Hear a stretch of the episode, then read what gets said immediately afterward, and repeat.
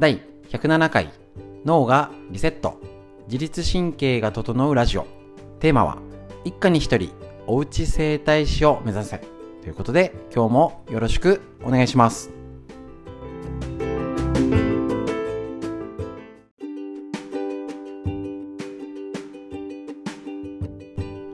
こちら自律神経を整えるラジオは埼玉県本庄市にあります芦沢治療院よりお届けしております。こちらのラジオはですね、えっと、月曜日から金曜日まで朝9時よりライブ配信教えるストレッチをやっておりましてこちら教えるストレッチはただ伸ばして気持ちいいじゃなくて歪みが整う自分で整体できるストレッチ。筋肉関節筋膜を狙うのでちょっと動きはこっちねじってこっち倒してとかするんですけど抜群に効果が出るストレッチ、えっと、こちら東京都池袋にありますえっと押方京介先生が考案されたストレッチを毎朝ライブ配信しております。こちらのライブ配信中に解説ということで紹介しているのを録音してやっております。また、えっと、今日はですね新たに女性の生理についての解説を新シリーズとしてスタートします。さらに熟睡法となりますので新しいラインナップになりましてこれからの時代を生きるヒント体を元気にするためね、お家で、えーと、体のケアができるおうち整体師を目指すということでやっていきたいと思いますのでよろしくお願いします。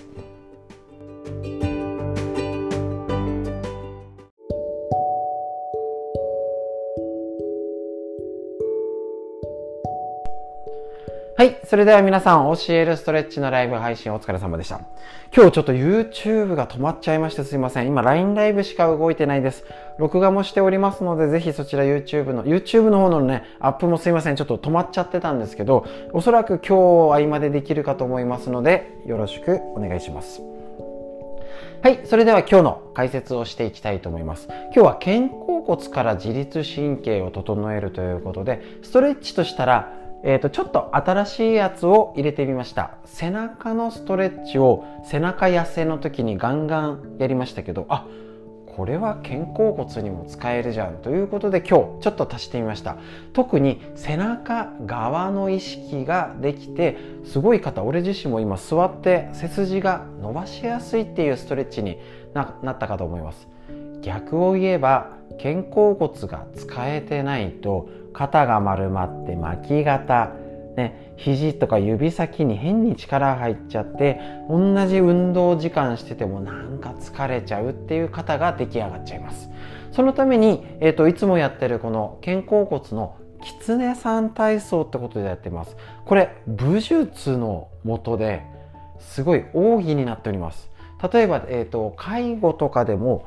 体子供とか持つ時でもちょっとここ意識してバッグを持つ買い物バッグ持つ時とか物を持つ時もここを意識して運ぶだけでも動かしやすいっていう風にうまく骨が使えるって状態になるんですね。連動して手首肘肩が使えるようになるのでキツネさんでただ体操するんじゃなくてキツネさんのポーズで動かすから肩の体操が肘手首まで効くよね狐さんを意識するから手首肘肩って言って結果肩甲骨が使えるいい体操になってきます。そういう秘密が隠されております。で、えーと、背中を使ってでこの肩甲骨を使う。特に今季節の変わり目台風対策としたら肩甲骨から自律神経が悪くなったりしてるんですね。こちらいつもの参考本肩甲骨を緩める松松松原秀樹先生ですね。こちらの BAB ジャパンのこちらをよく紹介してるんですけれども、えーと、こちらで肩甲骨の紹介してます。ちょっと軽く解説します。肩甲骨のこりが交感神経を緊張させちゃうってことなんですね。交感神経と副交感神経よくアクセルとブレーキって言いますね。このバランスが崩れるよう、まあ、あんまここは詳しく説明しないんですけど自律神経この台風が近づいてきて低気圧が来るととかね急激に等高線がとかになると,、えーと、天気が悪くなって頭痛が耳鳴りめまい低気圧女子ですね。あ体だるいなってなっちゃうんですね。この時に自律神経が乱れるよって状態になります。この交感神経と自律神副交感神経ですね。これ肩甲骨が凝ると自律神経のバランスがうまくいかないよって解説しています。頸椎のところにはいろいろ神経節ってまあ細かい話はなるといいんですけど正常神経節。まあ自律神経に関わるポイントが肩甲骨にあるよ。で肩甲骨が凝るとこの神経が興奮しちゃってその凝りの状態。いわゆる一回使ったから疲れたじゃなくて姿勢が悪いねいつも使ってるね動き悪いねねそこがなんか使えてないねってするとあの異常に、えーと、自律神経に関わるところが、えーと、興奮しちゃって交感神経が強く緊張した状態になると凝りっていう状態が維持できるっていうことになっちゃうんですね。どういうこと？本来ならいい姿勢の方が悪い姿勢通ってって言ったら疲れます。だけど悪い姿勢でいられるって条件がないと悪い姿勢で居続けられないんです。で悪い姿勢の方は悪い姿勢が楽になっちゃってます。よく分かんなくなっちゃいますね。ね、だから悪い姿勢でいられるための条件を外せばいいってことですね。だから交感神経を緩めてこの異常興奮すると結局肩甲骨がから交感神経が緊張して睡眠障害高血圧冷え症なんかになったり、えー、と浅い睡眠で疲れてでこれが肥満のもとにもなるし、ね、睡眠時無呼吸症候群になって猛烈な眠気とかになって認知症とかにもつながる。判断力集中力や作業の低下になったり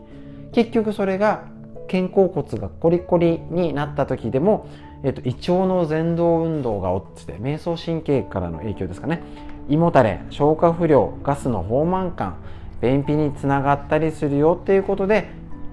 肩甲骨大事だよってなってます。なのでとにかく肩甲骨を楽にすること。ね肩のこりっていうとよくわからないことになっちゃいますので上がりにくい姿勢が悪いと手が上がりにくい動きにくい首まで邪魔してねじれづらくなるんじゃないかなっていうことだけに判断基準をとどめてどうしたらいいの？ねじりやすく動きやすく肩が開きやすい状態を作っておけばまあまあひとまず肩甲骨の取っていい状態って言えるんじゃないでしょうか。こりを取るっていうとどこまで取ったらいいかがわからないとか。ね。凝りはあるんだけど動きやすいなんてこともあります。ね、そうするとなんかよくなんかゴリゴリなるしみたいな。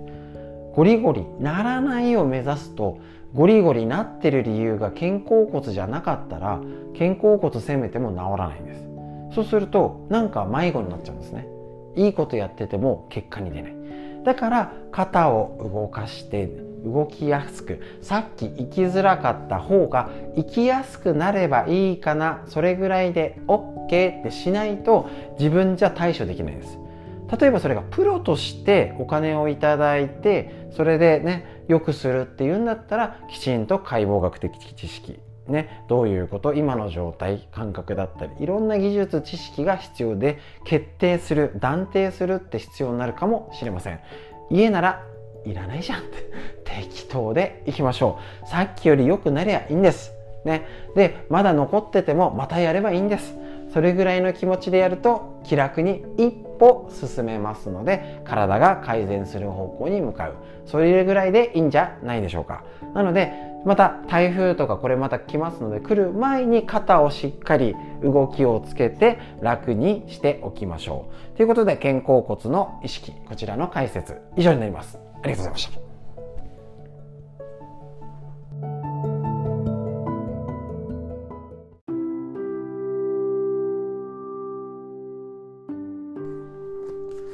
はい、こちら、今日より新シリーズになりました。自分の体を守る正しいデータを持てなかった女性たちへ、生理で知っておくべきことということで、えっと、細川桃先生のこちらですね、日経 BP より出てるこちらの本をご紹介し、一つ一つ紹介して理解を深めていけたらと思っております。こちらの本、えっと、私、男性が生理の経験もないのに、生理を語るというね、暴挙に出るのはやっぱり、えーと、意図としたら今の時代は男性も少しこういうことを勉強した方がいいんじゃないかなっていうのがあるんですね。なぜか、えーと、やっぱり、えーと、特にコロナで本来だったら女性同士でこうなんだけど辛いんだけどねって相談する相手が減っちゃったんですよね。だけど生理痛がひどいとか子宮卵巣の病気とかでちょっと家で横になるとかっていうのに何も言わないとかあんまり言いづらいことだと思いますし男性もなんか聞いちゃいけないのかなみたいな変なわだかまり壁があると思うんですよねそんな壁はいらないというか ねあの別にそれだからってペラペラ喋れとかどうなのこうなの根掘り葉掘り聞けって意味ではなくてやっぱり知識を持っているとなんか間違わずに対処できるかな。ベストかは分かんないんですよ、ね、男性で経験ないから。だけど悪い方には行きづらいと思うんですね。コロナだともそうだと思います。どういうふうに感染するのか誰が多いのどう今増えてるのを知識もなくうまく感染しないようにくぐり抜けろって難しいんですよね。最ベストな情報は分かんないけどあ換気すれしなきゃなのかなとか人とはなるべく会わないようにしようとかちょっと対策が知識があるだけで防災もそうですよね。対策できます。そのために男性側から発信してきますので是非男性もパートナーのために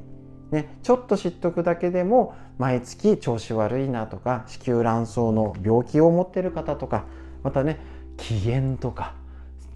女性はそれにすごい左右されるのを知ってるだけでもすごい風当たり冷たいが 分かるようになると思います。で私自身もですねあの多分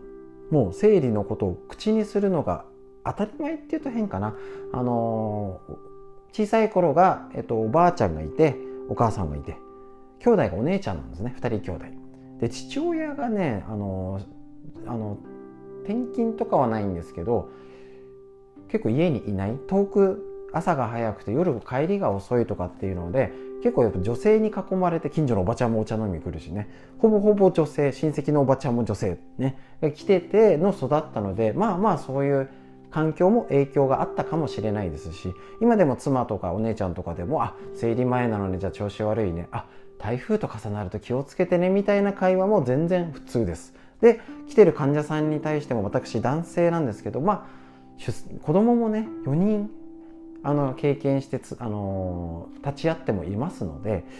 結構そういう出産のことから生理のこと妊活とかの話って言ったらあお腹大きいあこれぐらいならあのどう？タンパク出てる？とかあむくみなんかすっぽりはまってるね？とかっていう会話が普通にできちゃうのはまあまあそういうおかげとあとまあ知識も入れたのもあると思います。そうすると結構やっぱり男性側から見たら知らないのは怖さになっちゃうんです。おそらくそれで怖いから言い出せないとかわからないから変な行動しちゃって喧嘩してる原因にもねどっかあると思うんですね。なので是非男性側もパートナーのことこれからの時代はねあのそういうのわからないからっていう時代じゃありません。情報を正しく仕入れましょう。でまた女性も結構自分のこと知らなかったりしますよね。生理の前の時とか後のこと。ね、どういう体調変化が自律神経、ね、どういうのを食事食べたらいいの？気をつけたらいいの？でこの中にでもデータとして結構あるんですけど実際に何日が普通なのかとか多い少ないとかいろいろなことっていうのをこれすごいね分厚くてね買ってって言いづらいんですけど是非買って辞書代わりに見てみましょうね。でこれを一つ一つこれから解説していきたいと思います。それにねあのととってもこれ新しい情報こちらにも帯にあるんです。現在の標準データは60年前のアメリカのもの。どんだけやねんっていう古い今時ないんですよね。確かに考えてみたらあまり最新の情報で変わったまあ確かに昔よりは生理出産ホルモンのことがえーと、関節筋肉筋膜につながるよとかあったんですけどなかなかねデータとしてなかったりする。こちら生理痛はなぜ起こるのかとか、ね、PMS 何歳でどのぐらいの血の量なのか普通の生理とは何だろうか、ね、そういうことから話しててでねえーと、いろいろちょっと私自身話しづらいこともあるんですけどあえてそれを挑戦して皆さんと知識を共有することで今このコロナの新しい時代を生きていくために一緒に勉強していきたいと思います。恥ずかしがらずに一緒に勉強していきましょう。以上になります。これからよろしく。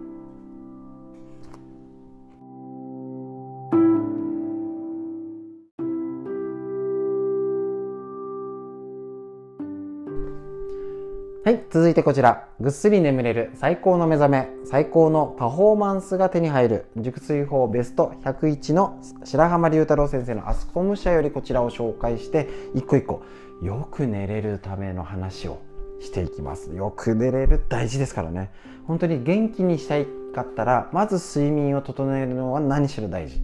ね、これを紹介していきたいと思います。こちら、続いて昨日のテレワークに続いて今日は踏み台昇降が熟睡に導くというこちらのページ。コラムになってるのでね図は絵は多くないんですけど読んできやすい。ぜひどうぞ一家に一冊。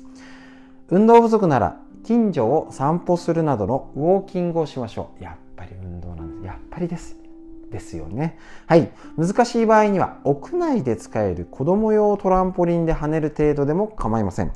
可能な範囲はできるだけ有酸素運動をするように心がけてください。ゆっくり呼吸も合わせてやる運動ぐらいで有酸素運動 OK 筋トレみたいにうんってチッって止める運動じゃないってことですね。でトランポリンって今どうなんですかね？もう一時あの品薄でねみんな家にいて運動するんででどうですか？閉まってません？もう ねやる方がいいってことです。ね、おすすめは短時間で効率よく負荷をかけられる踏み台昇降なんか部活でやりましたねエクササイズの内容にしては割愛しますが要するに段差をリズムよく上り下りするだけで、ね、自宅に階段があるならば、ね、活用してやるだけです。ね、高さ20センチ、まあ何でもいいですね。階段昇降、踏み台昇降、何でもいいですよね。えっ、と、こういった有酸素運動は交感神経の刺激にもなるので、ね、これ昼間ですね。朝から昼間にかけての時間帯にやるのがベスト。日中のサイクルにメリハリが出て、メンタル面でもプラスに働きます。仕事などの能率も意識的に体を動かす方が向上するでしょう。結構デスクワーク、仕事でやって昼休みに階段を登ったり降りたりってしてる方いると思います。で、やれてる方も大事ですよ。こういうお勉強する一つのポイントは、あ、ちゃんと夜の睡眠にも影響あるのねって思って昼休憩に歩くのか。なんかよくわかんないけど座ってて疲れるからとりあえず歩こうって人本当多い。もうぼーっとしてたら怒られちゃいます、ね、どういう意識で何のためにするのか。今何のことを意識して今の時間過ごしてるのか。意識することが大事です。だからこんなね 100, 100何個もね本読んだから急に熟睡できるわけじゃないんですよ。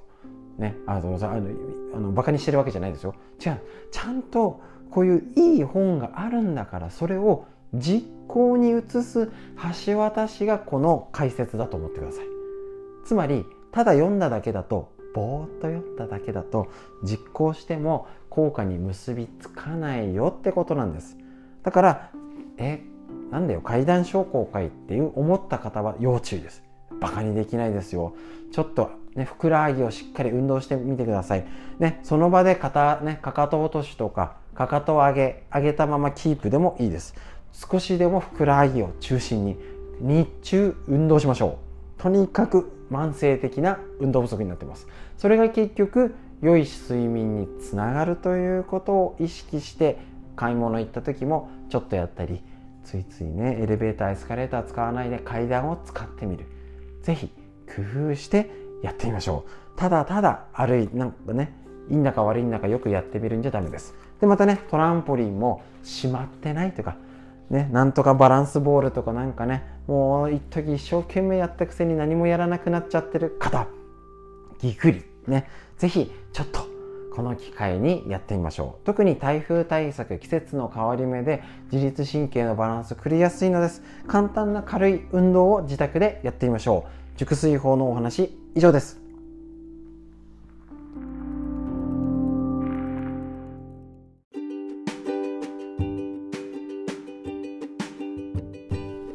はいいかがでしたでしょうか？まあ、生理のことについてはまあ、今日が初めてなので導入って感じにはなるんですけれども、やっぱり男性も知ってもらいたいですね。で、えー、っとですね、こちら、おうち整体師を目指せということで、スローガン掲げてはいるんですけど、いきなり、じゃあ、あなた、家のママを肩揉んであげてねじゃなくて、いや、そうしようと思ったんですけどね、ダメじゃん。ね、あの、結局ママが担当になっちゃってる方多いんですね。だから、まずは、個々が楽になりましょう。本当に、あの、誰かやってあげてっていうと、やっぱ自分にもう余裕がないとね、人にできないんですよね。それに気づきまして、よし、教えるぞって意気込んでたんですけど、違うと。まず自分を楽にしようってことで教えるストレッチ。先これをやろうと。で、次に、まだあるんです。次に一緒にやろうってしようって家族パートナーとでその次にじゃあまだ取れないところをやりっこしたりとかマッサージの仕方をね覚えていきましょうっていう流れじゃないとあのただやり方教えたらもうもうただでさえ大変なママが子供にやるやり方だけを教えてもママもっと辛くなるっていう気づきまして。まずは自分をやりましょう。そのことをとにかくひとまずはお伝えしているストレッチ解説になりますので、ぜひぜひ YouTube の方に、えっ、ー、と、すいません、ちょっと、えっ、ー、と、今日ライブ配信があれです。なんかうまくできなかったですし、アップの方がちょっとうまくできてなかったので、ちょっとそちらを確認して、これからできあの改善していきますので、ぜひチャンネル登録の方よろしくお願いします。で、えっ、と、いうことで、今日も元気に最後までお聴きくださいましてありがとうございました。また明日朝9時よりライブ配信よろしくお願いします。以上です。